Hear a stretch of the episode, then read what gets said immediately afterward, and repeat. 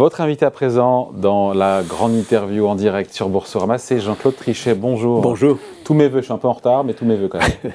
je, Il n'est jamais vous- trop tard. Je vous offre les miens également, avec Bon. beaucoup de sincérité. Merci d'être là en tout cas avec nous. Euh, on a ce chiffre qui vient de sortir, euh, chiffre d'inflation euh, en zone euro, 8,5% pour le mois de janvier, c'est tout chaud. Ça va dans le bon sens? On Ça- est encore très loin évidemment de l'objectif des 2%, Bien mais sûr. on vient de 9,1 ou 9,2. On vient de 9,2 9,2. et euh, le pic était à 10,6. Ouais. Donc c'est en effet une diminution qui reflète l'évolution des prix de l'énergie, du pétrole et euh, des produits alimentaires. Ça va dans le bon sens. Donc ça va évidemment dans le bon sens, euh, mais ce qui est très important, c'est d'avoir l'inflation sous-jacente et de voir comment évolue l'inflation sous-jacente. Je dois dire qu'elle n'est pas encore publiée. Voilà, au moment où on se parle. En tout cas, pas, pas à ma connaissance au moment où on parle. Sur décembre, Le- on, était à 5,2%. On, était à décembre. 5,2. euh, les Américains étaient à 5,7. On avait donc des deux côtés de l'Atlantique en décembre à peu près le même. Sauf que de chez eux, ça baisse, alors que chez nous, c'est stable ou ça monte encore un petit peu. hein. Oui, c'était c'était stable, mais euh, on pouvait le comprendre, si vous voulez, que chez nous, on soit poussé par les prix du gaz et, de, et du pétrole, essentiellement de l'énergie et des matières, des, des matières agricoles. Mais le, au total, si vous voulez, je crois que ce qu'il faut souligner, c'est la différence sur l'inflation générale, tout compris, 6,5 aux États-Unis et encore 8,5 chez nous. Donc 2% encore. Et donc ça veut dire que même si l'économie européenne est aidée, évidemment, par la diminution du prélèvement lié à l'énergie et à l'alimentation, donc euh, n'est pas tellement étonnant avec ces évolutions que l'on voit que finalement l'économie européenne se porte un peu mieux que ce qui était prévu. C'est vraiment mécanique ça. En même temps, nous sommes quand même beaucoup plus touchés encore Ouais. que les Américains. 8,5 contre 6,5. Ça baisse trop timidement, l'inflation globale en zone euro 8,5, où on se dit, bon, bon, de 9,2 à 8,5, c'est Non, le- les 8,5 ne sont pas vraiment très intéressants. C'est l'inflation sous-jacente Ouais. qui est très intéressante. Les 8,5 reflètent simplement le fait qu'en effet, on a observé une diminution importante des prix de l'énergie partout. Et évidemment, particulièrement en Europe. Qu'on soit à 8,5, qu'on soit à 5 pour l'inflation sous-jacente, c'est très loin de 2, ce qui veut dire que la BCE doit rester en mode hawkish. Je crois que l'inflation sous-jacente est très importante parce que c'est ce qui capture l'ensemble des augmentations de prix, y compris d'ailleurs les prix euh, des salaires, si je puis dire, qui sont un prix euh, majeur. Les coûts unitaires de production sont un, un des prix majeurs. Euh, et donc, au total, si vous voulez, je dirais que nous avons euh, à continuer des deux côtés de l'Atlantique, à vrai dire, compte tenu de ce que ce qu'observent les banques centrales, à continuer de- d'être sérieux, crédible, conforme à ce qui a été préannoncé. Accessoirement, euh, les deux banques centrales ont annoncé avec beaucoup de clarté ce qu'elles s'apprêtaient à faire. J'ai bien connu cette période où on préannonçait pour ne pas surprendre le marché, pour préparer le marché aux décisions à venir. Là, clairement, euh, tout le monde serait extraordinairement surpris si la Banque centrale européenne ne faisait pas ce qu'elle a dit qu'elle Oui, ferait à savoir une hausse a priori de 50 points de base. quelque chose comme ça. Voilà. Et, et- et aux États-Unis, 0,25. Exactement, quelque Euh, chose comme ça. Quelque chose comme ça. Alors, je dis quelque chose comme ça, on va voir tout de suite. Non, mais c'est quasiment plié a priori. Enfin, je veux dire, oui, parce été préparé. ils, ont de- préparé le marché. Voilà. Mais euh, au total, euh, il faut quand même toujours réserver la possibilité d'événements complètement euh, Peu probable quand même. non, non anticipés du tout. Très peu probable, heureusement, parce que ça voudrait dire que c'est vraiment des événements catastrophiques. Donc on a une inflation qui, en tout cas pour manière globale, commence à atterrir, même si on est encore à 8,5. On attend l'inflation sous-jacente. Si elle sort et que les équipes en régie peuvent nous la donner, on est preneur. Euh, et puis on a une économie européenne qui fait de la résistance. Euh, Oui. Tant nous avait dit il y aura de la récession, il y aura de la récession. Euh, on a 3,5% de croissance. Bon, d'accord, c'est 2022, c'est l'an dernier. On a même un petit 0,1% de croissance au quatrième trimestre. Euh, L'économie européenne qui a déjoué Oui. tous les pronostics jusqu'à présent. Oui. Et c'est tant mieux. Bien sûr, c'est tant mieux. Euh, elle, elle a marqué une résilience, en effet, euh, particulièrement euh, notable. L'économie mondiale aussi Oui. a montré une résilience notable. Et euh, comme vous le savez, les dernières prévisions du Fonds monétaire international ont plus 0,2% pour la croissance mondiale cette année. À 2,9%. Euh, donc on est, on est dans une situation, si vous voulez, où tout le monde a plutôt une bonne surprise. Alors il y a, y a des raisons multiples. Le fait que nous soyons nous-mêmes extrêmement dépendants de l'économie mondiale, puisque nous sommes le plus grand euh, la plus grande entité commerciale du monde, de très très loin, on peut y revenir d'ailleurs, tout ça évidemment nous aide aussi. Mais ce qui nous aide principalement, à mon avis, dans la période présente, c'est évidemment le fait que le prélèvement que les prix de l'énergie exerçaient sur nous diminue de manière euh, visible. Et donc ça c'est bon pour l'Europe, évidemment. L'Europe est la plus vulnérable au prix de l'énergie et à la guerre d'Ukraine. Si les choses s'apaisent un peu sur le front, non pas de la guerre d'ailleurs, hélas, mais certainement sur les prix de l'énergie, alors nous en bénéficions. Donc la récession jusqu'à maintenant, jusqu'à présent, Jean-Claude Trichet a été évité, mais ça ne préjuge pas de la suite. C'est-à-dire que euh, certains disent que peut-être que la récession n'est que décalée, que, ou, ou encore, ou alors est-ce que l'activité peut encore résister, notamment si les prix du gaz restent euh, à des niveaux plus acceptables? La marque principale du temps présent, c'est en effet l'incertitude l'incertitude sur les prix que vous venez d'évoquer. Bien malin qui pourrait dire quel va être le vrai prix euh, du pétrole et du gaz euh, à six mois. Donc on, doit réserver, si vous voulez, euh, complètement les scénarios possibles.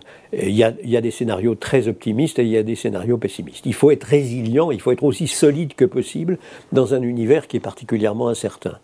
je dois dire que les éléments géostratégiques sont les plus incertains que nous puissions trouver et, je redoute terriblement euh, les évolutions euh, dans le mauvais sens de ce qui se passe en Ukraine. Hein, toutes les nouvelles que nous avons et, la, peur que les pays baltes ont d'une éventuelle extension de la guerre est quelque chose de, me semble-t-il, très très très sérieux et très alarmant.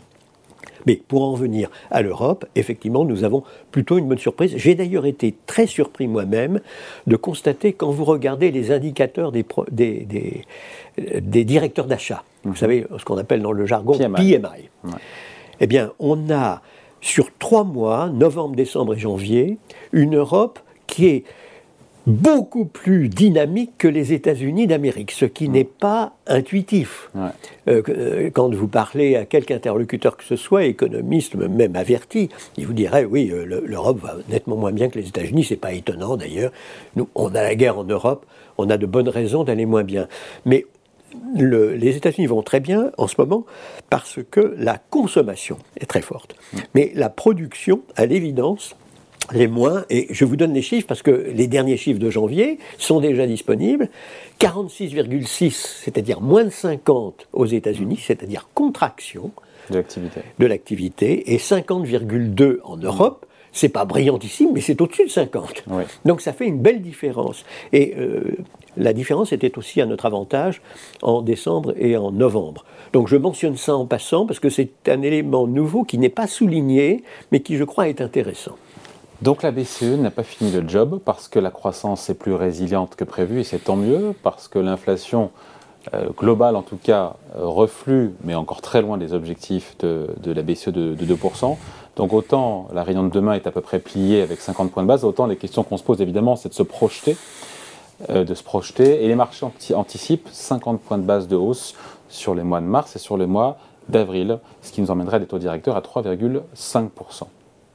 Écoutez, on va voir. Euh, les, les, les, marchés. les marchés voient juste Quand vous dites les marchés, je pense qu'il y a quand même plusieurs sensibilités sur les marchés. Certains euh, voient en effet, ils prennent euh, à la lettre ce qu'a dit la Banque Centrale Européenne, à savoir on va continuer à avoir des augmentations de taux importantes, ce qui voulait dire implicitement 0,5 pendant plusieurs séances. Bon. Euh, on, va voir ce qui va être fait. Ce qui est vrai, c'est si vous voulez qu'au moment où on parle, les taux d'intérêt sur les dépôts sont à 2%.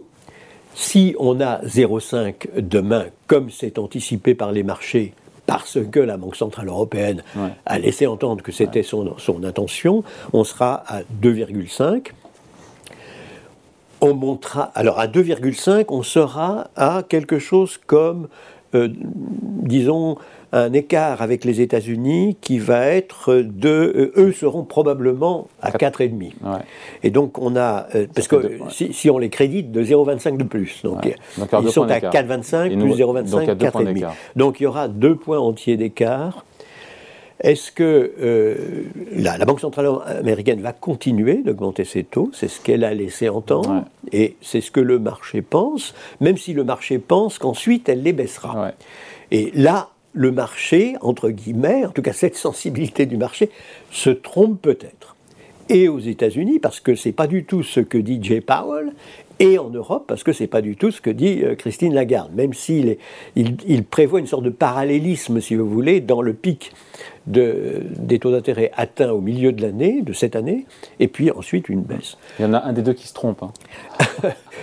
Par définition, si vous voulez un marché, il y, a, il y a ceux qui sont d'un côté, ceux qui sont de l'autre. Pas, c'est pas euh, très anormal. Et puis, en, en- en outre, évidemment, il y a tout ce qui est imprévisible, toutes les incertitudes qu'on a déjà évo- évoquées et qui sont très nombreuses. Pourquoi les marchés Donc- financiers ne veulent pas voir que la, la Banque Centrale Européenne ou la Fed va aller plus loin en matière de hausse de taux que ce que, je, je- que ce qu'ils je pense que les uns et les autres sont quand même terriblement influencés par leurs propres intérêts, entre guillemets. Il est certain que d'une manière générale, les opérateurs, les participants du marché préfèrent que la Banque centrale Soit moins- stoppe la hausse des taux et baisse les taux plutôt que l'inverse.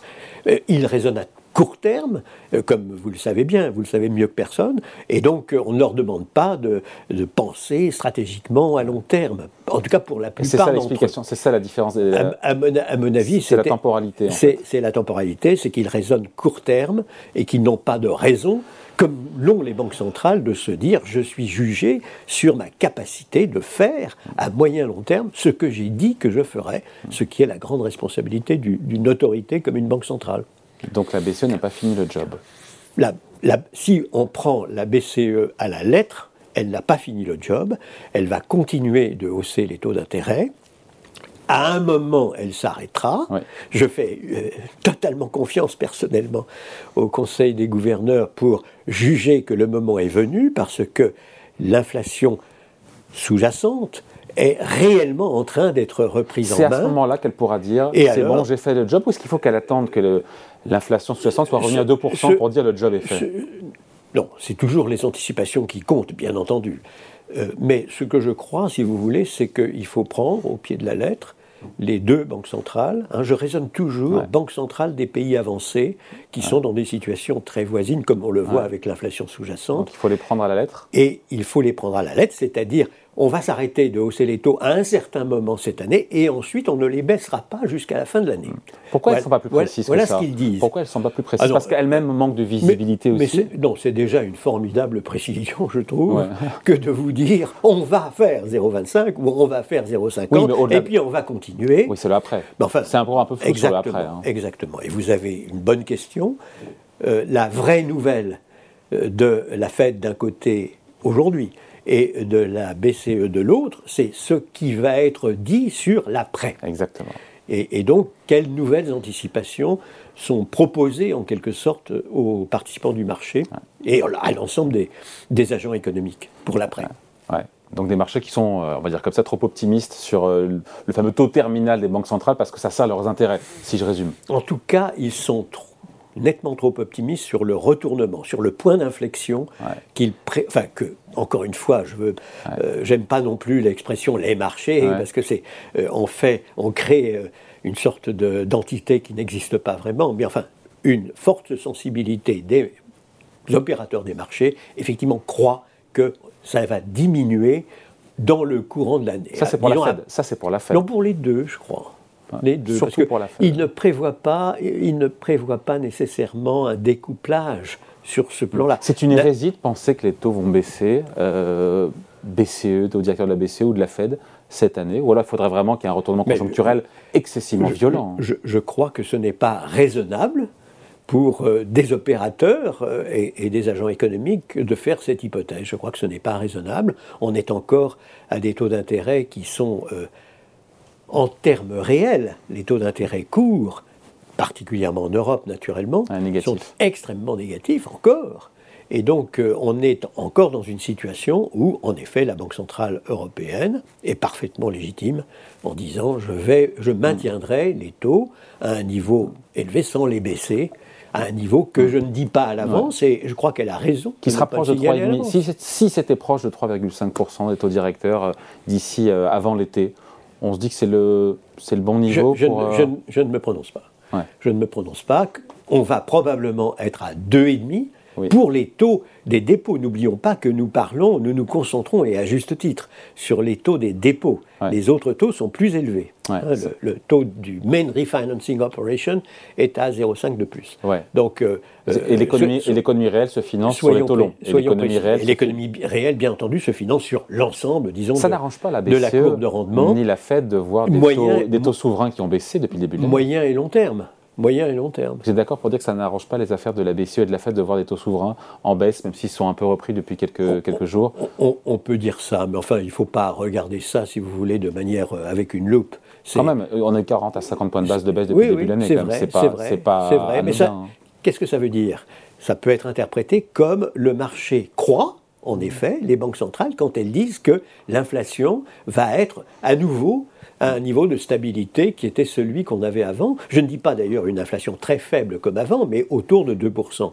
Si les marchés croissent là, ce que j'estime être extrêmement positif. En effet, ils n'ont pas de raison eux-mêmes mm. de considérer que les taux longs doivent être extrêmement élevés, parce que la marge qu'il faut prendre euh, pour le risque d'inflation devrait être, si on croit les banques centrales, je les crois personnellement, relativement modeste, évidemment. Mm.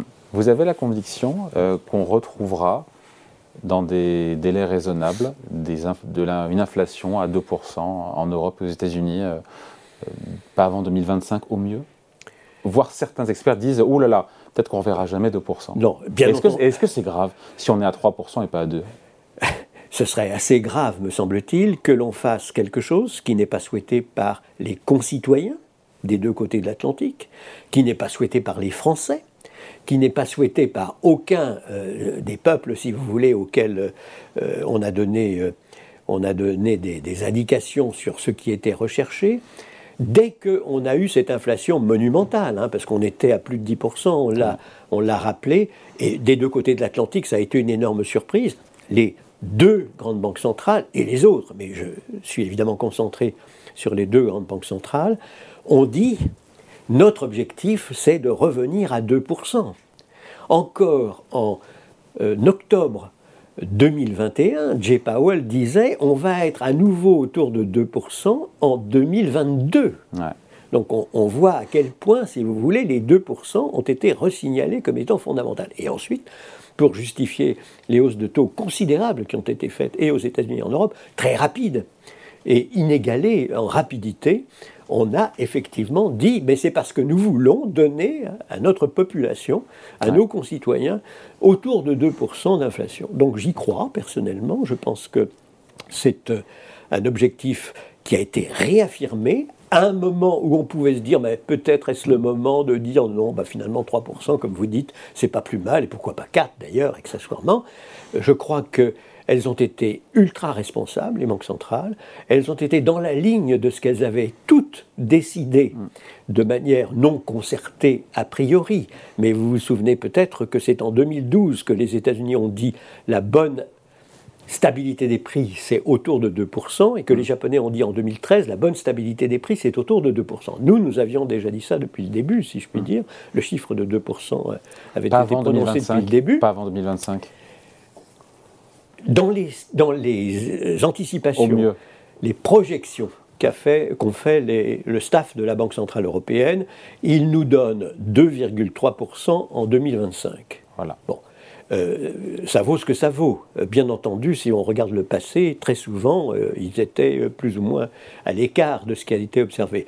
Là, je dirais, c'est autour de 2%, et ça veut dire, en effet, à moyen terme, nous sommes revenus autour de 2%. Et je crois... Quitte à conserver des taux directeurs plus élevés que ce qu'attendent, et on finit là-dessus, les marchés, pour aller vers ces, 2%. Euh, Disons que quelles que soient les décisions qui vont être prises, et encore une fois des deux côtés de l'Atlantique, mon sentiment est que l'Open Market Committee d'un côté, le Conseil des gouverneurs de l'autre, prendront les décisions en fonction des situations, nous sommes dans l'incertitude la plus grande pour qu'effectivement cet objectif soit respecté. Et euh, quand je dis euh, incertitude, je dis incertitude aussi sur le plan des éléments structurels qui sont très différents de ceux qu'on a observés dans le passé et qui poussent l'inflation à la hausse, parce que la, transition verte, effectivement, n'est pas neutre. Le fait que... Les tensions sur le marché du travail. la capacité de négociation sur le marché du travail, aussi bien aux États-Unis qu'en Europe, est un élément nouveau et qui pousse aussi euh, à la poussée inflationniste. Et puis nous avons bien entendu aussi la déglobalisation qui euh, est en route et est en route pour des raisons très complexes liées aux observations faites pendant la période du Covid, euh, à la volonté de l'extrême dépendance, à, la volonté de se libérer de l'extrême dépendance, à l'attitude et des États-Unis et de la Chine aussi d'ailleurs sur le plan de la dépendance vis-à-vis -vis de certaines productions. Et alors de ce point de vue-là, effectivement, l'Europe est dans une situation qui appelle à la plus grande vigilance parce que, comme je le disais, elle dépend plus du commerce international, elle est beaucoup plus internationalisée que les États-Unis et que la Chine. Et je regardais un chiffre qui n'est pas très connu. Nous sommes le premier partenaire commercial de 80 pays dans le monde. Quand je dis nous, je veux dire les Européens, la zone euro les Américains sont le premier partenaire commercial de 20 pays dans le monde. Donc pour rendre compte, si vous voulez, de cette dépendance que nous avons, alors on peut présenter, c'est un grand succès évidemment que d'être le premier partenaire commercial de 80 pays dans le monde. En même temps, bien entendu, ça nous rend dépendants de l'ensemble eh de la marche de l'économie internationale. Mais bon, je crois qu'on peut avoir confiance, tout compte fait. Nous avons prouvé, dans des circonstances très difficiles, une belle résilience en Europe jusqu'à présent. Alors il faut continuer d'être très vigilant. Voilà. Bon, merci en tout cas. Merci de passer nous voir. Entretien donc avec Jean-Claude Trichet, ancien président de la Banque Centrale Européenne à la veille de la réunion du Conseil des gouverneurs. Merci beaucoup. C'était un plaisir. Au revoir. Au revoir.